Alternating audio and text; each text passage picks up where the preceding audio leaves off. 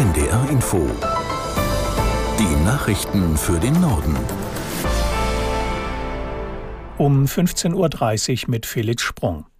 Die Lokführergewerkschaft GDL will ihren Streik im Tarifkonflikt mit der Deutschen Bahn offenbar früher beenden als geplant. Nach übereinstimmenden Medienberichten soll die Aktion nun in der Nacht zu Montag um 2 Uhr auslaufen.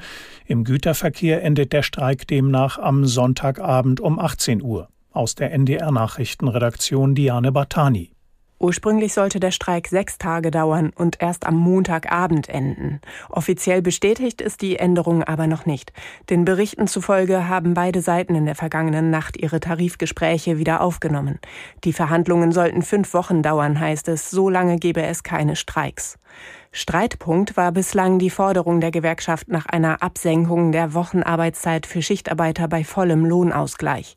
Die Bahn hatte dies zunächst abgelehnt, später bot sie allerdings ein zusätzliches Wahlmodell an. Damit könnten Lokführer auf 37 Wochenstunden heruntergehen, müssten im Gegenzug aber auf eine zusätzliche angebotene Gehaltserhöhung verzichten. Beim ersten Bundesparteitag des neuen Bündnisses Sarah Wagenknecht, kurz BSW, hat die Vorsitzende Wagenknecht die Politik der Ampelkoalition und der Union heftig kritisiert. Thema bei dem Treffen ist auch das Programm und die Wahl der Kandidaten für die Europawahl Anfang Juni. Aus Berlin Katrin Aue. Weniger ist mehr, so lautet das Leitmotiv des Bündnisses Sarah Wagenknecht im Programm für die Europawahl. Angestrebt werde ein unabhängiges Europa souveräner Demokratien, sagte der BSW-Spitzenkandidat Fabio De Masi. Der Finanzpolitiker betonte, zentral sei eine gerechte internationale Mindestbesteuerung großer Konzerne. Zitat, endlich müssten die Daumenschrauben gegen Multis wie Amazon und Co. angezogen werden. Auch das Kartellrecht müsse verschärft werden, Beihilfe und Vergaberecht reformiert. Die Bekämpfung sozialer Ungerechtigkeit war zuvor ein wichtiges Thema in der Rede von Parteichefin Sarah Wagenknecht. Wer die AfD schwächen wolle, müsse zum Beispiel für höhere Löhne, einen Mietendeckel und erschwingliche Energie eintreten. In vielen Städten in Deutschland gibt es heute wieder Protestaktionen gegen Rechtsextremismus. Auch in Norddeutschland gehen zahlreiche Demonstranten auf die Straße, unter anderem in Kiel und Lübeck, Wismar und Emden.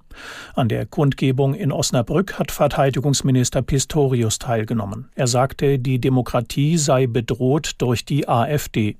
Die Partei fühle sich stark, aber die Parteigegner seien mehr, so der SPD-Politiker.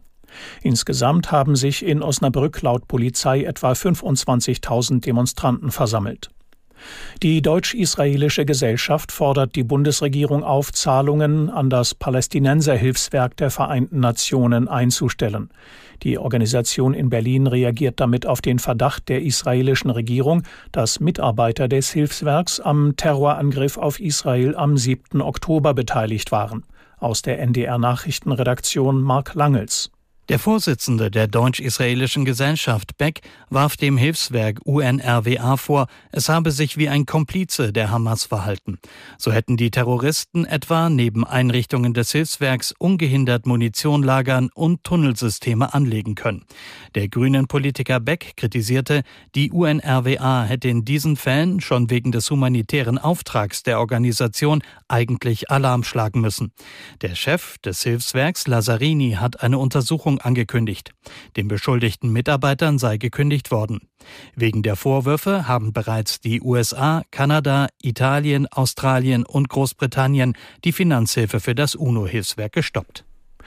Stundenlang haben Klimaaktivisten im vergangenen Sommer den Hamburger Flughafen lahmgelegt. Jetzt hat der Airport genau ausgerechnet, was die Aktion gekostet hat und will rund 150.000 Euro Schadenersatz von der Organisation Letzte Generation. Aus Hamburg Frauke Reinig. Die Summe deckt die Reparaturkosten für den Zaun und die Rollbahn, außerdem die Gebühren für Starts und Landungen, die durch die Blockade nicht gezahlt wurden, so der Flughafen. 68 Flüge waren am ersten Tag der Hamburger Sommerferien ausgefallen, mehr als 200 verspäteten sich, rund 40.000 Passagiere mussten warten oder umplanen.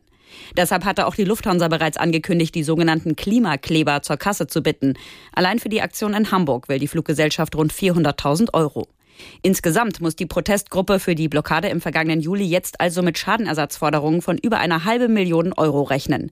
Gleichzeitig ermittelt noch die Hamburger Staatsanwaltschaft gegen die zehn Aktivisten.